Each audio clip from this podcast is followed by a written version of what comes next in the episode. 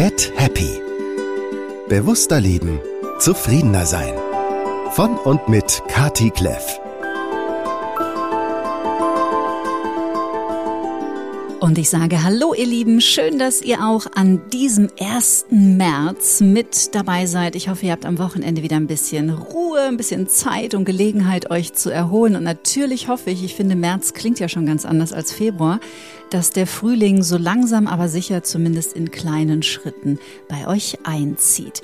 Wir sprechen in dieser Folge über ein Thema, das mir persönlich sehr am Herzen liegt, weil ich selbst so viele Jahre davon betroffen war und den Leidensdruck dementsprechend sehr gut kenne. Abgesehen davon betrifft es gefühlt nicht nur mich, sondern jeden zweiten Menschen, der mir in den letzten Jahren begegnet ist, wobei es mir so vorkommt, dass besonders Frauen damit zu kämpfen haben. Essen ist natürlich eine feste Größe in unser aller Leben. Vielleicht ist es auch deswegen so komplex, Essen als Kompensationsstrategie zu entlarven.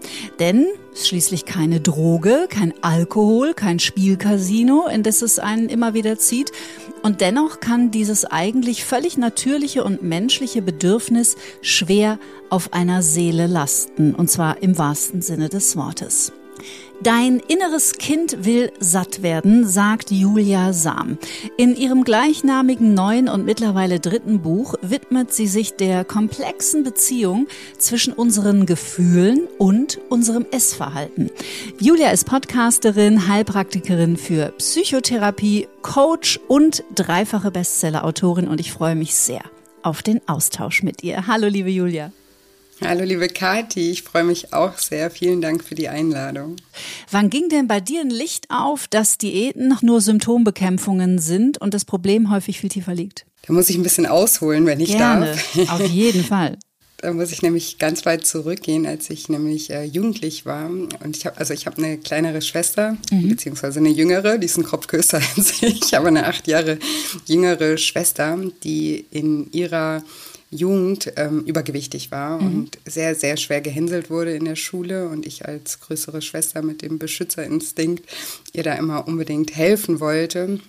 Und ich selber hatte mit dem Essen jetzt nie ein, ein großes Thema, wie alle Frauen auch natürlich immer mal ein bisschen, aber nicht, äh, nicht gravierend und ähm, wollte ihr dann immer helfen und habe dann gesagt, ja komm, äh, wir, wir schauen jetzt ein bisschen auf die Ernährung und wir machen zusammen Sport und dann hat sie das auch immer dankend angenommen und irgendwie ein, zwei Wochen hat sie es dann auch durchgehalten und mhm. ist dann aber immer wieder in alte Muster zurückgefallen.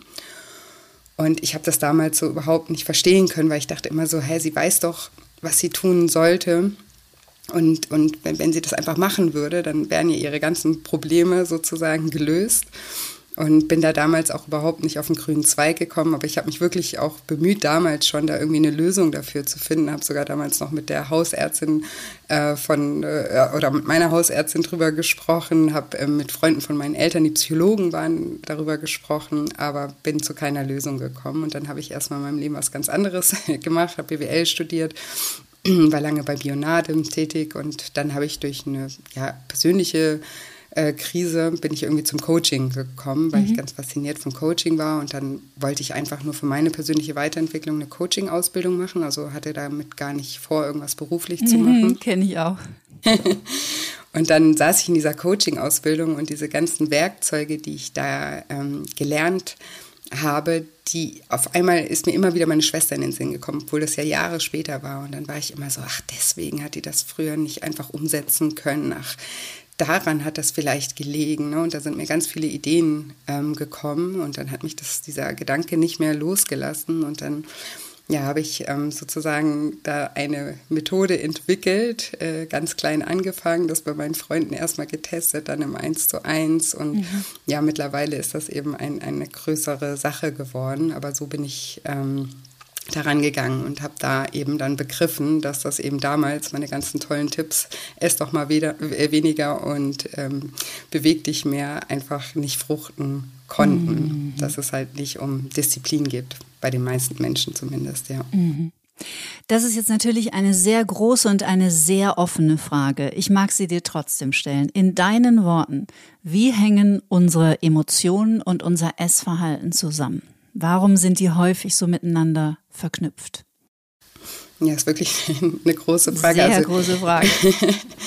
weiß gar nicht, wo ich da anfangen soll. Also jetzt ähm, in Bezug auf äh, mein neues Buch, Dein inneres Kind will satt werden, da gehe ich ja sehr stark auf den Bezug auch ähm, auf kindliche Prägungen ein, mhm. weil bei ganz vielen Menschen das wirklich schon früh äh, beginnt dass sie anfangen, ihre Emotionen mit dem Essen zu, zu kompensieren. Das, das können ganz banale Verknüpfungen auch sein, die vielleicht schon im, im Kindesalter entstehen, dass die Eltern einen belohnen mit dem Essen oder dass ähm, wir uns geborgen fühlen, zum Beispiel, weil die Familie, vielleicht gibt es wenig Zeit in der Familie und das die einzige Zeit am Tag, wo man Zeit miteinander verbringt, ist zum Beispiel das gemeinsame Abendessen oder äh, die Geborgenheit. Ähm, bei der Oma beim Besuch, wenn es einen Kuchen gab oder ne, solche Gefühle können sich halt einfach verknüpfen oder auch wenn Eltern ihre Kinder zum Beispiel vom Fernseher parken, wenn sie, wenn sie eigentlich traurig sind und eigentlich Trost und eine Umarmung mhm. und vielleicht ein Gespräch brauchen würden und dann ne, vom Fernseher geparkt werden mit einer Tüte Chips oder einer Tafel Schokolade oder so, dann kann sich eben auch können sich auch solche Emotionen damit verknüpfen, dass wir dann im Erwachsenenalter, wenn wir traurig sind, plötzlich denken, ich brauche was Süßes, ne, aber das gar nicht ähm, auf dem Schirm haben, also uns das gar nicht bewusst ist, dass wir eigentlich gerade was ganz anderes brauchen, mhm. weil wir es zum Beispiel einfach nie anders gelernt haben. Aber es kann auch einfach sein, dass wir vielleicht in der Kindheit noch gar nicht das Essen so wirklich genutzt haben, aber eben andere, ich nenne die mal Überlebensstrategien entwickelt haben, weil wir vielleicht wenig Aufmerksamkeit oder einfach nicht genug Aufmerksamkeit von unseren Eltern bekommen haben oder nicht genug Liebe bekommen haben, dann entwickeln viele Menschen Überlebensstrategien, wie zum Beispiel, dass sie sich überanpassen, ne, dass sie es ihren Eltern immer recht machen wollen und dann gar nicht äh, lernen, ihre eigenen Bedürfnisse überhaupt wahrzunehmen, weil sie immer bei den, bei den anderen sind von, von klein auf oder sich zu Perfektionisten zum Beispiel entwickeln, die mal alles richtig machen wollen, weil sie das Gefühl haben, ich bin nicht gut genug, wenn ich nicht alles äh, perfekt mache oder ein mhm. Helfersyndrom, ne, solche Überlebensstrategien entwickeln. Und ja, wie, wie der Name schon sagt, das sind Überlebensstrategien und das ist ziemlich anstrengend, immer zu überleben zu müssen. Ne? Und man kann sich auch vorstellen, das ist sehr anstrengend, immer die Bedürfnisse von allen anderen wahrzunehmen oder immer alles perfekt machen äh, zu wollen oder allen anderen Menschen immer zu helfen. Und da kann dann das Essen auch eine Rolle spielen, viel später erst, weil das braucht halt ein Ventil, ne? wenn wir immer bei den anderen sind. Und da ist Essen eben auch so eine ganz einfache Möglichkeit, so eine Me-Time zu schaffen. Das mache ich jetzt nur für mich. Und ähm, Essen ist ja meistens äh, mit einem kleinen Dopaminrausch äh, verbunden. Das ist unser Glückshormon. Wenn wir äh, sehr fettige oder zuckerhaltige Dinge essen, dann macht das ja auch was mit uns körperlich. Das heißt, wir, wir schütten Glückshormon aus. Und das heißt, wir haben dann oft mal eine kurze Erleichterung, eine kurze Unterbrechung, einen kurzen Entspannungsmoment durch das Essen. Und das kann sich dann natürlich auch wieder verknüpfen, wenn wir die Erfahrung ein paar Mal machen, oh, ich war total gestresst, mein mhm. Körper war voller Cortisol und dann habe ich irgendwie äh, Schokolade gegessen, habe ich mich kurzzeitig, ja, kurzzeitig besser gefühlt. Und wenn wir das dann eben öfter machen, dann ähm, wird das eben zur Gewohnheit und dann verknüpft sich das, äh, dann verknüpfen sich diese, diese Emotionen ähm, mit dem Essen. Das ist einer der Gründe, warum ich mich so auf unser Gespräch gefreut habe, weil ich mich natürlich auch im Vorfeld ein bisschen mit dir beschäftigt habe und weiß, dass du sehr traumainformiert bist. Und das, was du da gerade geschildert hast, sind ja ähm, die so mit die typischen ähm, Folgen oder Traumafolgen von Komplextrauma in der in der frühen Kindheit. Und ich weiß es bei mir, ich kann nicht mal mehr genau sagen, in welchem Alter, aber ich glaube, so mit acht oder neun muss ich angefangen haben zu essen, weil es mich einfach wahnsinnig getröstet hat.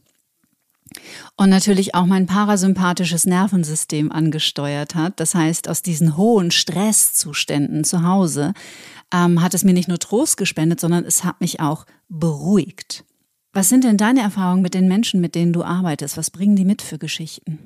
Oh, ich habe ja schon mit sehr, sehr, sehr vielen Menschen zusammengearbeitet. Da ist wirklich alles dabei. Aber es gibt, ähm, ja, also es ist deswegen auch mein drittes Buch, würde ich jetzt sagen, ist das, was am tiefsten eintaucht in, in diese Materie, eben Trauma, Entwicklungstrauma die unterschiedlichsten Background-Stories, aber die meisten führen eben auch immer zu diesem Glaubenssatz, ich, ich bin nicht gut genug, ich bin nicht liebenswert, ich werde nicht gesehen. Ja, das ist so eigentlich die, die Grundlage oder das, was ich sagen würde, was fast jeder mitbringt, ähm, der, der zu mir äh, ins Coaching kommt. Mhm.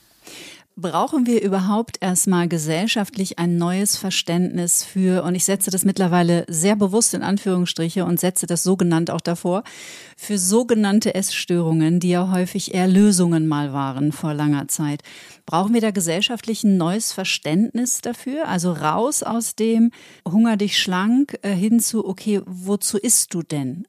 Ja, definitiv. Also das ist auch was, was mich immer wieder total äh, schockiert und auch wirklich auch persönlich immer mitnimmt und, mhm. und, und, traurig macht, was für ein Bild die Menschen haben. Also ich finde, ähm, weil du jetzt Essstörungen im Allgemeinen äh, gesagt hast, ich glaube, es ist das Verständnis ist schon etwas besser, wenn es jetzt zum Beispiel um Magersucht oder Bulimie geht, ähm, weil das schon gesellschaftlich gesehen ein bisschen mehr darüber bessere Wissensgrundlage besteht. Ne? Deswegen kommen dann trotzdem so Sprüche wie, ja, dann soll sie halt mal was essen oder so. Ne? Also ähm, als wäre es äh, so einfach, aber jetzt das andere Extrem, wie zum Beispiel Binge-Eating oder einfach Überessen und Übergewicht, da, das ist also da werden die Menschen so stark stigmatisiert und es ist halt auch so einfach mit dem Finger auf jemanden zu zeigen, der sozusagen seine, seine Problematik nach außen trägt, weil das kann man eben sehen und ich meine, jeder Mensch hat ja seine Geschichte und jeder Mensch hat auch so ein, so ein Lebensthema, was irgendwie immer wieder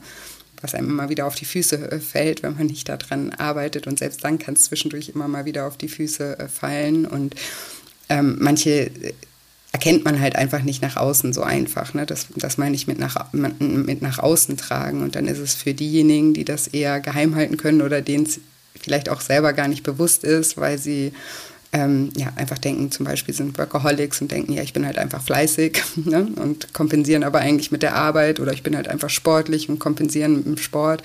Und es wird ja in der Gesellschaft dann auch alles gefeiert.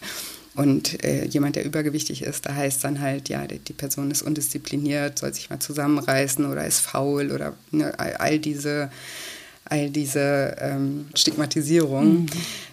Und da bin ich, also da, da kämpfe ich auch dafür, dass ich so ein bisschen ähm, da aufkläre dass ähm, das überhaupt nichts mit Faulheit oder äh, Willensschwäche oder irgendwas zu tun hat, mhm. sondern dass das eben auch eine Strategie ist, wie alle anderen auch. Und wir haben alle solche Strategien. Mhm. Hast du gerade was super Wichtiges angesprochen? Äh, mir war zum Beispiel auch bis vor boah, fünf oder sechs Jahren überhaupt nicht bewusst, dass ich eigentlich eine klassische manifestierte Essstörung hatte. Also dadurch, dass das ja auch in vielen Köpfen die Anorexie oder die äh, Bulimie als Essstörung gelten und sonst nichts, also mit Binge-Eating kennen sich wenige aus. Und auch diese emotionale Verknüpfung mit meinen Erlebnissen in der Kindheit, weil wie das Essen damit zusammenhängt ähm, oder hing, wie der Körper an alten Strategien festgehalten hat und so. Und die Tatsache, dass aber schon es nicht normal war, wie viel ich mich gedanklich mit Essen beschäftigt habe, nämlich 24-7. Also während ich zu Abend aß, ging es schon durch meinen Kopf, was frühstücke ich morgen, wie viele Kalorien hatte ich heute, äh, was esse ich morgen Mittag, äh, darf ich das überhaupt? Äh, die ganze Zeit in meinem Kopf war nichts anderes als einfach nur Lärm, der sich rund um das Essen drehte. Das ist auch ganz typisch, oder? Total. Mhm. Also diese Gedankenkreisen um Essen und um, um die Figur, das ist ein ganz, ganz, ganz äh, großes Thema bei eigentlich allen. Also eigentlich kann ich streichen, bei allen. Ähm, und daran merkt man ja auch, dass es ein, ein Thema ist. Ne? Also das ist auch ein Indikator dafür. Wir denken alle an Essen. Ne? Das ist äh, bis zum gewissen Grad normal. Ich meine, das sichert ja auch unser Überleben. Und ich habe ja vorhin gesagt, ich habe jetzt zum Beispiel kein Thema mit dem Essen.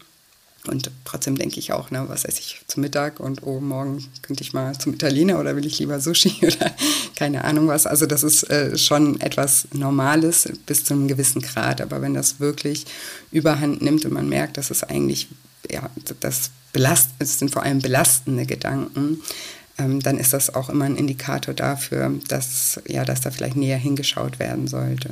Mhm. Warum ist der Hunger der Seele von außen nicht zu stillen? Ja, also ich glaube, kein Problem ist sozusagen oder kein Problem ist von außen zu stillen. Also es ist ja, es ist ja in jedem Lebensbereich so. Die Menschen denken ja immer, auch wenn ich endlich Geld habe, dann fühle ich mich sicher oder wenn, wenn ich dann, dann schlank Schere. bin. Genau. Ja. Dann, äh, wenn ich schlank bin, dann bin ich glücklich. Aber also die Krux ist ja, dass jetzt zum Beispiel der Gedanke, wenn ich schlank bin, dann bin ich glücklich. Wenn jetzt, ich mache mal dieses Beispiel, ne, wenn jetzt eine Fee kommen würde und die würde dir einfach dein Gewicht nehmen und dir deine Traumfigur bescheren, ne, und du bist aber immer noch die gleiche Person, dann würdest du über kurz oder lang erstens wieder an Gewicht zunehmen, weil du hast ja nichts an deinen Strategien geändert. Plus wärst du auch in dem Moment oder in der Zeit, wo du dann diese Figur hättest, nicht glücklich, weil da der Grund, warum du gegessen hast, der ist ja immer noch da. Ja, also von daher, das, das kann überhaupt gar nicht äh, funktionieren, weil es gibt ja immer eine Ursache dafür, wie wir uns verhalten. Und wenn die Ursache nicht geheilt ist, dann, dann bringt uns das Außen überhaupt nichts. Mhm. Warum klammert sich der Körper da so dran an diese alten hm. Strategien? Ja, das sind eben, also wir, wir sind ja Gewohnheitstiere, wir Menschen. Und wenn wir was über Jahre lang Strategien fahren, und das ist ja, wie gesagt, das, diese, diese Strategien haben uns ja auch mal tatsächlich geholfen. Ne? Wenn du sagst, du warst als Kind, hat dir das Essen, hat dich beruhigt, hat dir äh, Glücksgefühle beschert. Ne? Und das, das war ja auch tatsächlich so. Und das ist ja jetzt für kurze Momente auch immer noch so, wenn du, wenn du isst. Nur jetzt ähm, kommen dann eben noch die, die, die Nebenwirkungen sozusagen zum Vorschein und irgendwann mal überwiegen dann diese Nebenwirkungen. Und das ist auch immer der Punkt, wo wir dann hinschauen können und oder auch sollten. Und wenn wir erwachsen sind, können wir eben auch noch neue Strategien entwickeln, die uns sozusagen das, das Gleiche geben, nur auf andere Art und Weise. Aber ähm, ja, als, als Kind haben wir ja keine Wahlmöglichkeiten oder in der Jugend oder die meisten Dinge passieren ja auch unbewusst oder diese Verknüpfungen entstehen ja auch unbewusst und wenn wir die dann über Jahre fahren, dann ist das, dann hat unser System einfach einmal gelernt, wenn ich das mache, geht es mir besser. Also unser Gehirn ist in dem Sinne auch ein bisschen faul. Ne? Das hat halt einmal einen Lösungsweg gefunden und ähm, wenn der funktioniert in Anführungsstrichen, dann ja, wird er uns immer wieder daran erinnern und sagen so, hey, dir geht's schlecht, hey, du bist gestresst, hier, Schokolade hat dir doch immer geholfen, geh mal zum Kühlschrank und hol dir ein Stück. Mhm. Ne? Also das, da sind wir dann ganz oft, wenn wir nicht bewusst sind, einfach auf Autopilot und wiederholen dann diese gleichen Muster immer, immer wieder und umso mehr brennen die uns, äh, brennen sie sich in unser System ein und umso schwieriger wird es natürlich dann auch da irgendwie wieder auszusteigen. Mhm. Da habe ich ein schönes Zitat von Michaela Huber zugehört, die ja auch die Grand Dame der Psychotraumatologie sozusagen. Äh, nichts ist erfolgreicher als Erfolg. Nichts ist erfolgreicher als Erfolg. Naja, ja. wenn, der, wenn der Organismus die Erfahrung macht, wenn ich das mache, dann ist es erfolgreich. Also mhm. es kehrt wieder mehr Sicherheit ein ins autonome Nervensystem, dann macht der Check, davon mache ich jetzt immer wieder das Gleiche. Genau. Ja, ja genau so ist es. Ja. Gibt es überhaupt ähm, sowas wie ein Idealgewicht oder du sprichst von Wunschgewicht, glaube ich? Oder sollten wir uns von allen Etiketten verabschieden? Ja, also man, man könnte das vielleicht auch einfach Wohlfühlgewicht mhm. nennen. Also wir müssen halt einfach schauen, mit welchem Gewicht fühlen wir uns wohl. Und die meisten Menschen, die das, was ich vorhin gesagt habe, es geht ja meistens gar nicht wirklich ums Gewicht. Ne? Also zum Beispiel äh, mein Podcast und mein erstes Buch, das hat so einen ganz plakativen Namen. Mhm. Der heißt Lifestyle Schlank und mein erstes Buch hieß auch so. Ne? Da könnte man, hört sich ein bisschen an, das hat meine Kollegin von mir gesagt, hört sich ein bisschen an wie so eine Brigitte-Headline aus den 90ern oder so. ähm, und ich habe das aber bewusst ähm, damals so gewählt, weil ich wusste, keiner, der ähm, abnehmen ähm, äh, möchte, sucht jetzt nach Trauma oder Selbstliebe oder mhm. und als ich angefangen habe, war nicht mal der Begriff emotionales Essen irgendwie ein Thema. Also ich hatte auch immer ganz arge Probleme, Menschen zu erklären, was ich überhaupt beruflich mache, weil es keiner verstanden mhm. hat. Und ich wollte einfach über Schlagworte gefunden werden, um den Menschen dann eben auch aufzuzeigen, dass es da noch, ein, noch einen anderen Weg äh, gibt.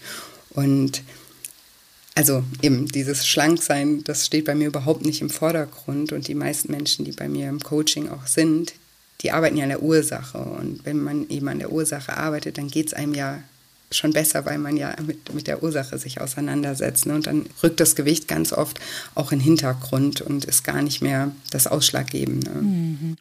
Wie stehst du denn zur Waage generell? Ist für mich nämlich der, das absolute Terrorutensil. Also wie oft ich schon Wagen gekauft und dann vier Monate später wieder weggeschmissen habe, weil ich mich immer wieder dabei ertappt habe, dass ich mich teilweise Also in richtig, in richtig krassen Phasen, wo ich auch richtig gehungert habe und ich hatte zwischen mhm. 93 und 66 Kilo alles. Und irgendwann gemerkt habe, ich stelle mich teilweise dreimal am Tag auf die Waage. Mhm. Vorm Essen, nach dem Essen, nach dem Toilettengang, vor dem Toilettengang. Also völlig, völlig ohne Kontrolle.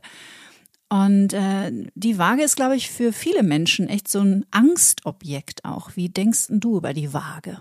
Ja, also meine persönliche Meinung, oder ich habe keine Waage persönlich, also, aber ich habe ja auch kein Thema damit. Und ähm, deswegen zählt da meine persönliche Meinung wahrscheinlich gar nicht so. Aber die Erfahrung, die ich habe, ist, dass es, ähm, also, dass es vielen Menschen so geht wie dir. Die machen sich wahnsinnig äh, verrückt mit der Waage. Und da würde ich auch immer empfehlen, Waage weg und einfach nur eine seinen Körper spüren und mhm. sich darauf fokussieren, dass man gut zu sich ist, dass man sich gut ernährt, eben an den Ursachen arbeiten. Aber es gibt auch Menschen, denen tut es gut, diese Kontrolle zu haben. Ne? Wir sind ja alle sehr, sehr unterschiedlich. Es ist genauso wie, wenn man mich fragt, was hältst du von Kalorienzählen? Es gibt Menschen, denen stehen die Haare zu Berge, wenn ich nur das Wort sage. Die fühlen sich, die kriegen schon Panik, weil sie eben ganz schlechte Erfahrungen ähm, damit gemacht haben und sich verrückt gemacht haben und irgendwie nichts mehr essen können, ohne dass sie eine Zahl schon vor, vor, vorne drauf äh, sehen. Und es gibt aber auch zum Beispiel Menschen, denen das total hilft, weil die gar keinen Bezug ähm, zu Portionsgrößen haben und ne, die haben trotzdem ihr ganzes Leben lang Diät gemacht. Die haben dann aber halt das Intervallfasten oder äh, Low Carb gemacht und sich immer gewundert, dass sie nicht abnehmen, weil sie gar nicht verstanden haben, dass es nicht um, um die Kohlenhydrate äh, geht oder die Uhrzeiten, um die sie, äh, an denen sie essen, sondern dass es am Ende ist es ja so, dass wenn man abnehmen möchte, muss man in einem Defizit sein, egal welche Methode man da jetzt anwendet. Erklär das einmal ganz kurz, weil ich glaube, das versteht nicht jeder, was das heißt, im Defizit zu sein. In einem, in einem Kaloriendefizit mhm. bedeutet einfach, ähm, dass, dass ähm, wir weniger zu uns nehmen, als das wir verbrauchen. Ne? Also habe ich es jetzt richtig? Ja. also ja. sprich nicht, dass mehr reingeht, als verbrannt wird. Genau, genau. Wenn das der Fall ist, nehmen wir ab. Wenn wir gleich sind mit unserem, mit unserem ähm, Grundumsatz, dann halten wir das Gewicht und wenn wir da drüber sind, dann nehmen wir zu. Ne? Und das ist ja ein Naturgesetz. So das einfach, gilt. Ne? Ja, im Prinzip ja.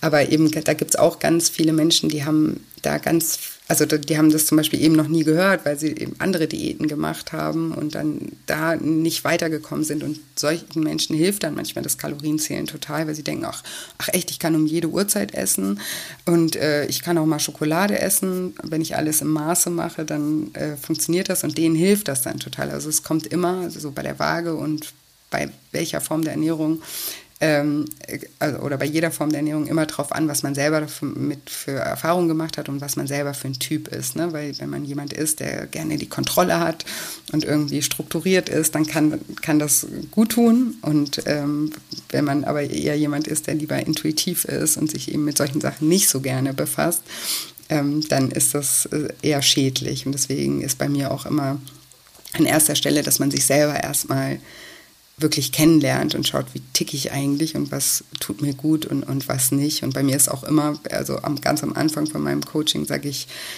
immer, und das hilft so vielen Menschen im Nachhinein, äh, sagen sie mir das dann immer, sage ich immer, vergiss nochmal alles, was du über Ernährung und Sport gelernt hast. Und wir fokussieren uns jetzt erstmal nur auf dich und dass du dich ähm, besser kennenlernst. Und weil da gibt es ja so viele dogmatische Meinungen und Konzepte da draußen und da, da kann man ja auch nur verrückt werden. Ne? Mhm. Also naja, wir halten unsere ja wirklich durch die Bank weg komplett falschen Selbstbilder ja auch sehr lange Zeit für die Wahrheit. Ne? Und selbst wenn wir anfangen, dann so auf die Forschungsreise zu gehen, kenne ich diese Gespräche auch, nämlich ja, woher weiß ich denn, dass das nicht die Wahrheit ist? Und es mhm. ist natürlich auch eine sehr komplexe Frage, ne? Ja. Wie näherst du dich denn? Weil du, du kommst ja da wirklich auch an, das sind ja tiefe Emotionen. Also gerade wer das Thema Essstörung äh, oder Essproblematik oder Übergewicht kennt, weiß, dass vor allem mal in der Gegenwart da ein Gefühl mitkommt, das unendlich belastend ist, nämlich die Scham. Das heißt, du kommst da wirklich auch an sehr emotionale in sehr emotionale Regionen dringst du davor. Jetzt spielen wir es mal durch. Da kommt ein Mensch zu dir und sagt, Mensch Julia, ich habe echt alles ausprobiert. Paleo und No Carb und Low Carb und, und nur Eiweiß und gar nichts mehr und nichts funktioniert nachhaltig. Das ist ja der Punkt. Weil mhm. schnell abnehmen, das schaffen ja nicht wenige. Ähm, das ist mir auch mal ganz gut gelungen. Habe ich halt gehungert oder irgendwie die nächste total absurde Kur gemacht. Ähm, aber darum geht's ja nicht. Es geht ja um eine, um eine, eine nachhaltige Veränderung von innen heraus. Was machst du dann, wenn dieser Mensch kommt? Ja, also wie gesagt, ich unterhalte mich sehr, sehr wenig über äh, die Ernährung an sich oder, oder, das Bewegungsverhalten an sich, sondern wir schauen halt wirklich erstmal ähm, die Gefühlswelt an und schauen uns die Strategien an, die, da, die dahinter stehen und erlernen neue Strategien mit den Gefühlen auch umzugehen. Also erstmal ein Bewusstsein zu schaffen für alles, also für die Gedanken, die Gefühle ne, und dann auch, wie unsere äh, Gedanken unsere Gefühle beeinflussen und unsere Gefühle dann wieder unser Verhalten beeinflussen. Ne. Das ist ja immer so ein Kreislauf, vielleicht erkläre ich das kurz, ne, wenn wir irgendwie bestimmten Gedanken haben, der löst in uns ein Gefühl aus. Also wir schütten dann bestimmte Botenstoffe aus und wenn wir jetzt negative Gedanken haben, dann schütten wir eher sowas wie Cortisol oder Adrenalin aus und das macht in unserem Körper einfach ein unwohles ähm, mhm. Gefühl und durch dieses unwohle Gefühl ähm, verhalten wir uns natürlich auch anders. Also wenn ich jetzt zum Beispiel ähm, den Gedanken oder den Glaubenssatz habe, ich kann sowieso nicht abnehmen, ich habe schon alles äh, probiert, ne, was löst das für ein Gefühl in uns aus? Sind wir dann total motiviert und ähm, freuen uns jetzt irgendwie das Thema anzugehen oder fühlen wir uns eher ohnmächtig und, und nicht motiviert? Ja? Und wie wirkt sich das dann auf das Verhalten aus? Ja, also das kann man sich ja dann immer mal überlegen. Ne? Denn wenn wir uns ohnmächtig fühlen, dann sind wir nicht irgendwie, haben wir nicht den Antrieb, irgendwie was zu verändern. Und dann verändern wir auch nichts und dann kommt der nächste negative Gedanke, der dann irgendwie so geht, ja, siehst du, ich wusste es doch, ich kann es nicht oder es wird sich nie irgendwas ändern und dann entsteht da einfach ein, ein, Teufelskreis und das Gleiche funktioniert aber andersrum auch und deswegen setze ich in meiner Arbeit immer an den Gedanken an und, und an der Gefühlswelt an, dass wir uns das anschauen, weil ich, mein zweites Buch zum Beispiel, das heißt, deine Gefühle wiegen mehr als du denkst. Was ein super Titel ist. Danke. Und das damit will ich einfach nur sagen, dass nichts nichts unser Verhalten so sehr beeinflusst wie unsere Gefühle. Mhm. Das kennt ja jeder, ne? wenn wir emotional sind, dann sind wir nicht dann, dann sind wir nicht rational, also wir sind emotional und dann agieren wir ganz oft unsere Gefühle einfach aus. Ne? Das, äh, das ist dann wie ein Affekt oder, ne? also man, man macht dann einfach das, was man gerade fühlt, weil das Gefühl einfach so, so, so stark ist. Und da hilft dann eben auch keine Willenskraft oder Disziplin, wenn wir so stark emotional aktiviert sind. Da ist der Verstand einfach ausgeschaltet. Und dann, klar, können wir über, über den Verstand eine Diät mal äh, durchziehen und da wirklich äh, im Kampf äh, gegen uns selber das mal ein paar Wochen durchziehen. Deswegen hast du ja auch gerade gesagt, äh, gelingt es ja auch manchen Menschen dann eine Abnahme zu schaffen. Aber wenn wir an, an, an der Ursache, wie gesagt, den Gedanken und den Gefühlen und dem Umgang damit nichts verändern, dann kommen die ja wieder und dann, also so lange können wir gar nicht äh, kämpfen. Also das ist meiner Meinung nach überhaupt gar nicht möglich und da einfach den Druck rauszunehmen und neue Denkmuster und neue, neuen Umgang mit den Gefühlen ähm, zu erlernen, das ist sozusagen, wo meine Arbeit äh, ansetzt. Mhm. Ich erinnere mich, ich war ähm 22 auf meinem ersten Event äh, mit Joe Dispenza. Damals mhm. so ein zweitägiges. Und da haben wir auch nach Glaubenssätzen geforscht in der Meditation. Und dann wurde mir so bewusst, dass einer meiner Glaubenssätze war, egal was ich esse, ich nehme nicht ab. Mhm, ja. Und das ist, glaube ich, auch ein Klassiker, ne? Ja. Hast du noch ein das, paar, wo sich vielleicht die Menschen drin wiederfinden können? Ja, also eben, ich, ich bin undiszipliniert, äh, ist, ist ein Glaubenssatz, egal was ich esse oder egal was ich mache oder wie viel Sport ich mache. Ich kann, also man kann eigentlich den Glaubenssatz, ich kann nicht abnehmen. Ne? Egal aus welchen Gründen man das Komma weil ist dann vielleicht bei jedem ein bisschen ein anderes.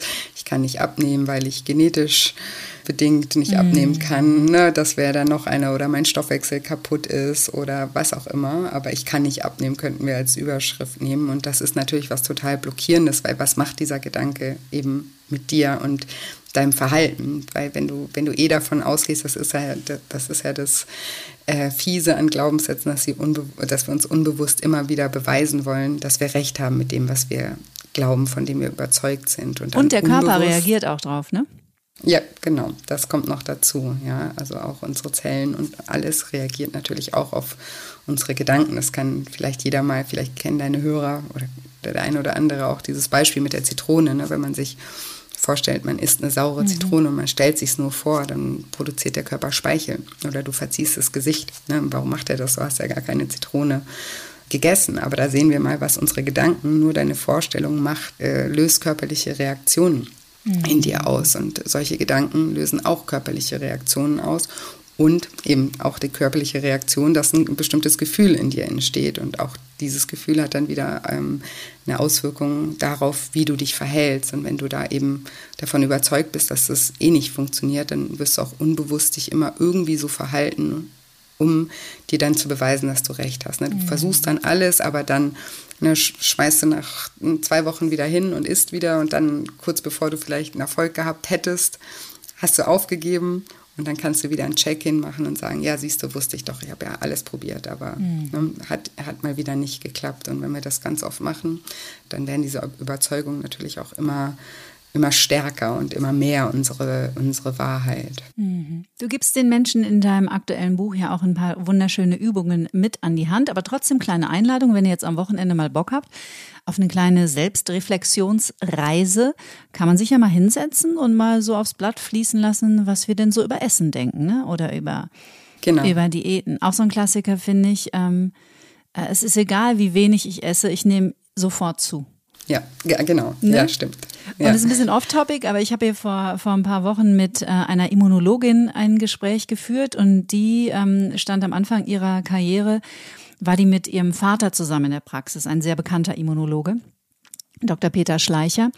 Und der hat immer zu ihr gesagt, ähm, äh, Sag deinen Patienten nicht, äh, was sie tun sollen, wenn es um Prognosen geht, die tun, was du ihnen sagst.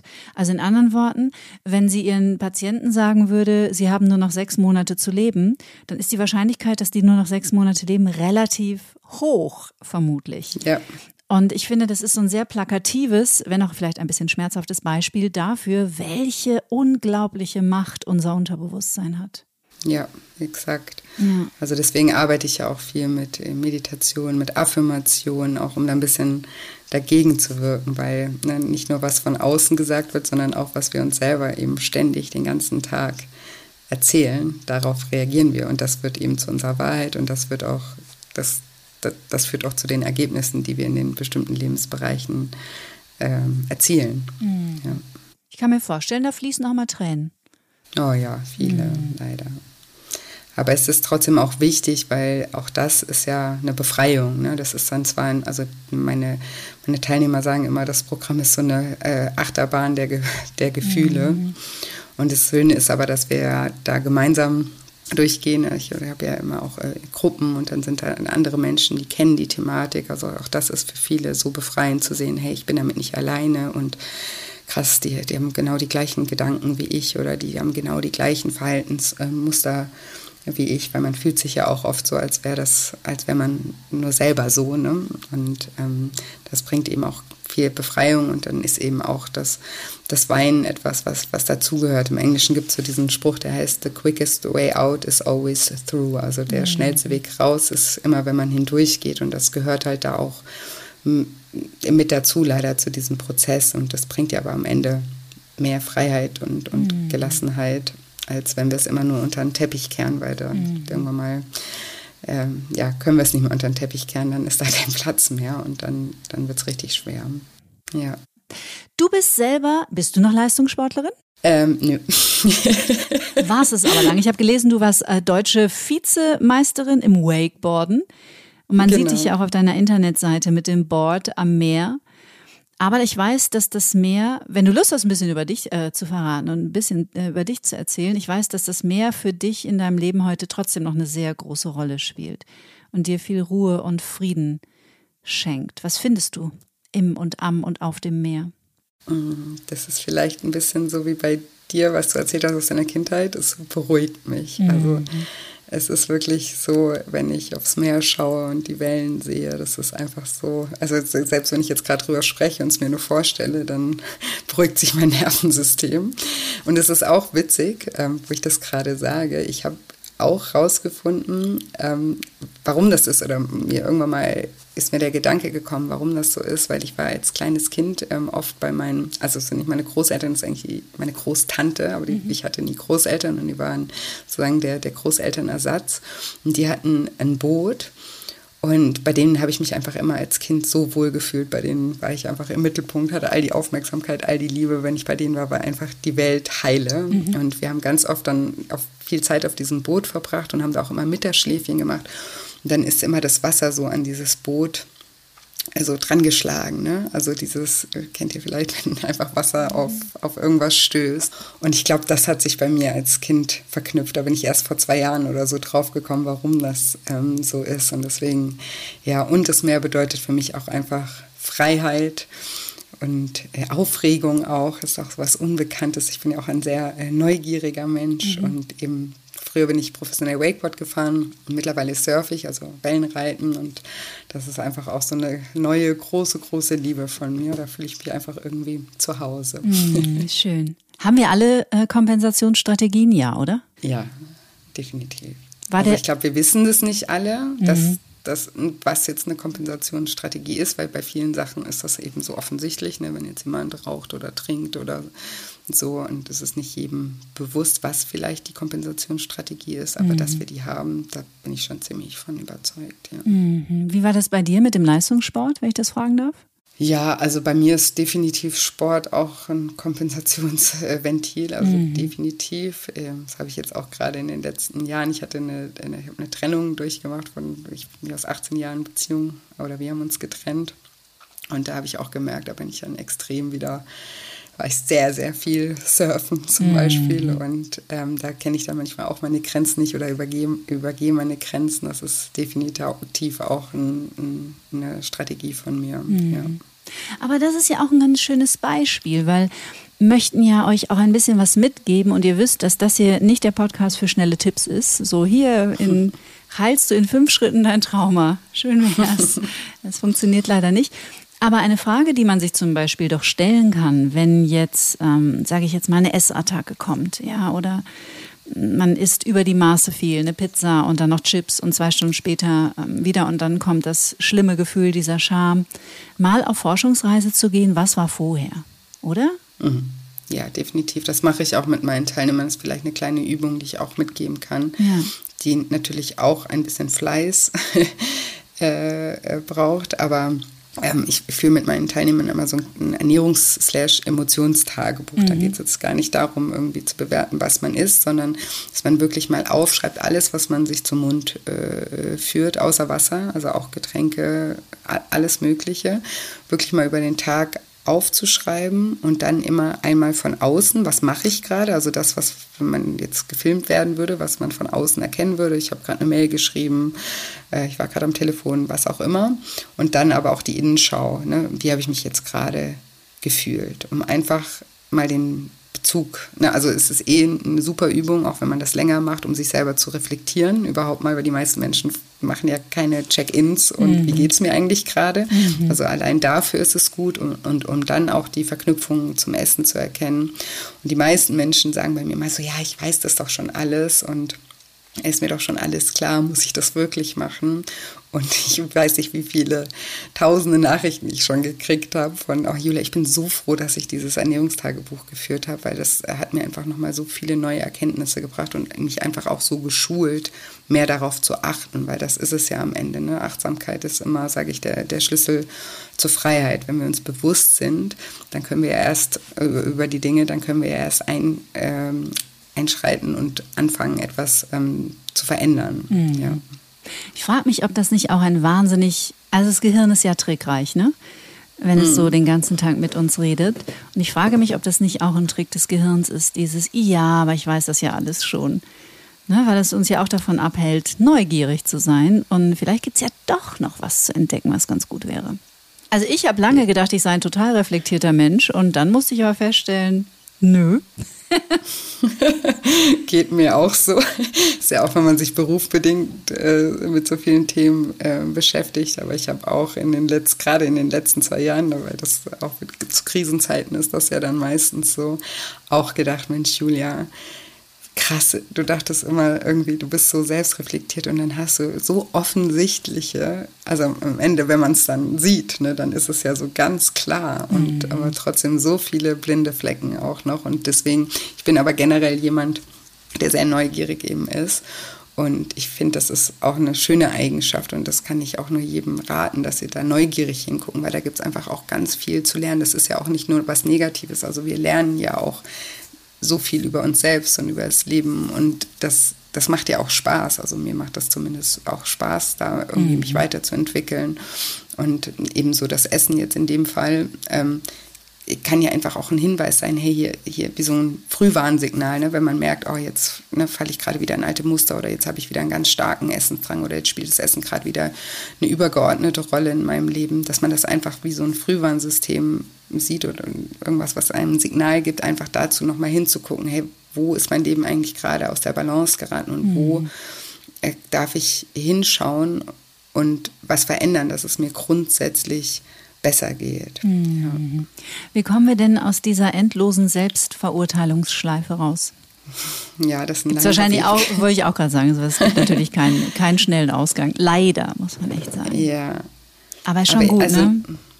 Ja, wäre wär schön. Also ich finde ganz viel über Mitgefühl, also nicht Mitleid. Also bei, mhm. wenn wir uns bemitleiden, dann sind wir in der Opferrolle. Das äh, bringt gar nichts, aber Mitgefühl und Verständnis. Also ich finde, also deswegen bemühe ich mich auch so in meinem Podcast und in meinen Büchern und überall, so diese die psychologischen Hintergrunddinge zu erklären, dass, dass wir einfach verstehen, dass wir Dinge nicht tun, weil wir irgendwie zu blöd sind oder undiszipliniert sind oder was auch immer äh, dahinter steckt, sondern dass wir eben, was wir vorhin gesagt haben, irgendwann mal Strategien entwickelt haben, unbewusst, weil wir es damals einfach noch nicht besser wussten.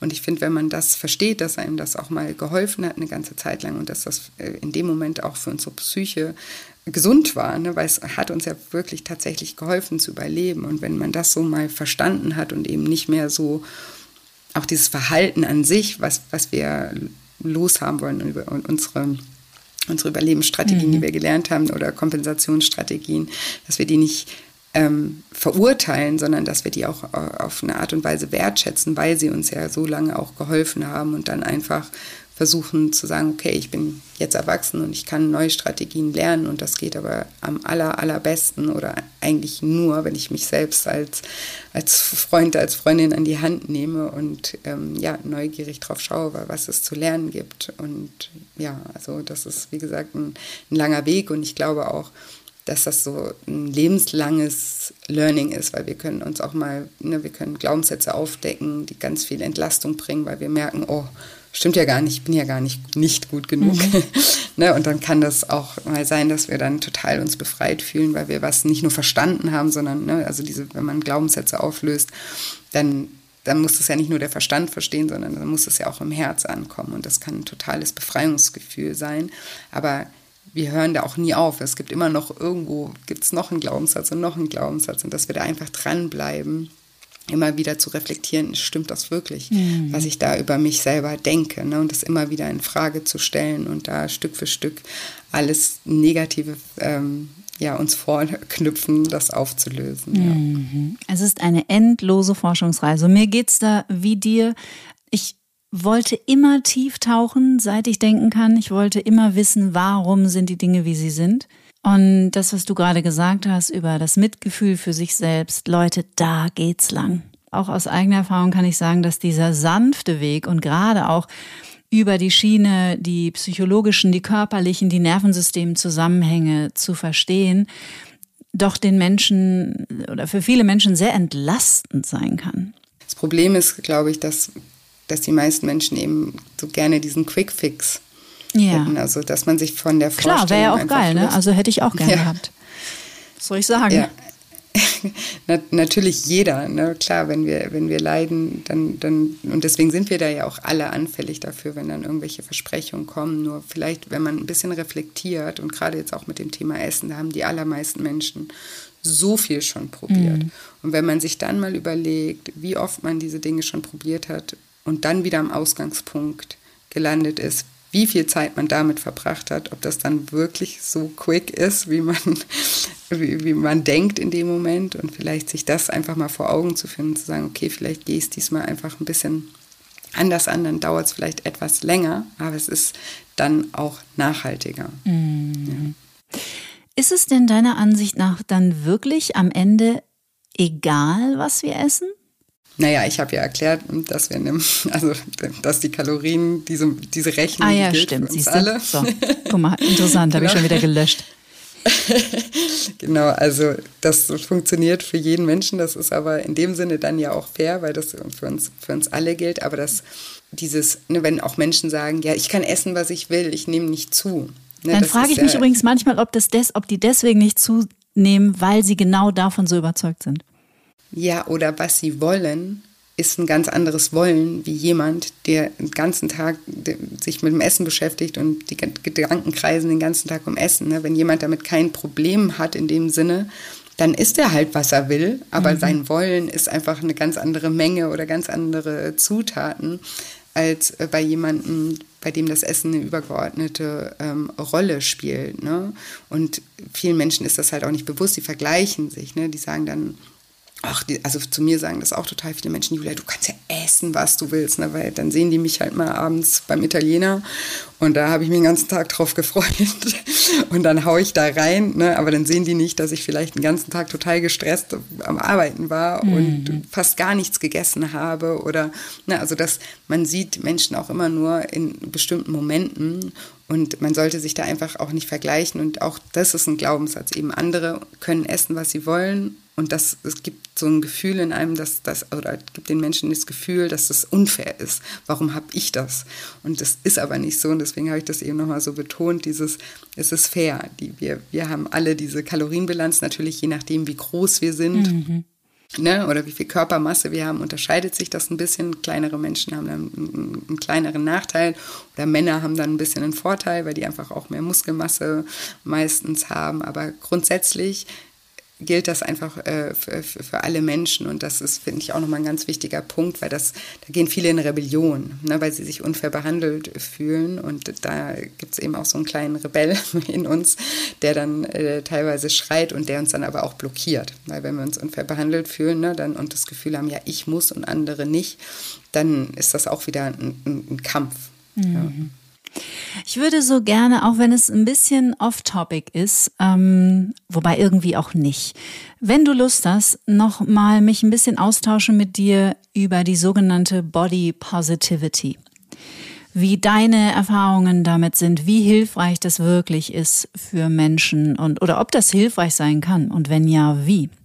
Also ich finde das ein ganz schwieriges ähm, Thema, weil ich finde die Idee da die Idee dahinter sehr, sehr schön, weil, wie gesagt, mir geht es ja auch gar nicht darum, dass man schlank oder wie ein Körper aussehen sollte, aber so wie das von der Masse verstanden wird, ähm, ist das ein schwieriges Thema, weil viele verstehen es eben so, ich muss mich, also ich muss meinen ich Körper muss. so lieben, wie mhm. er ist, ich muss.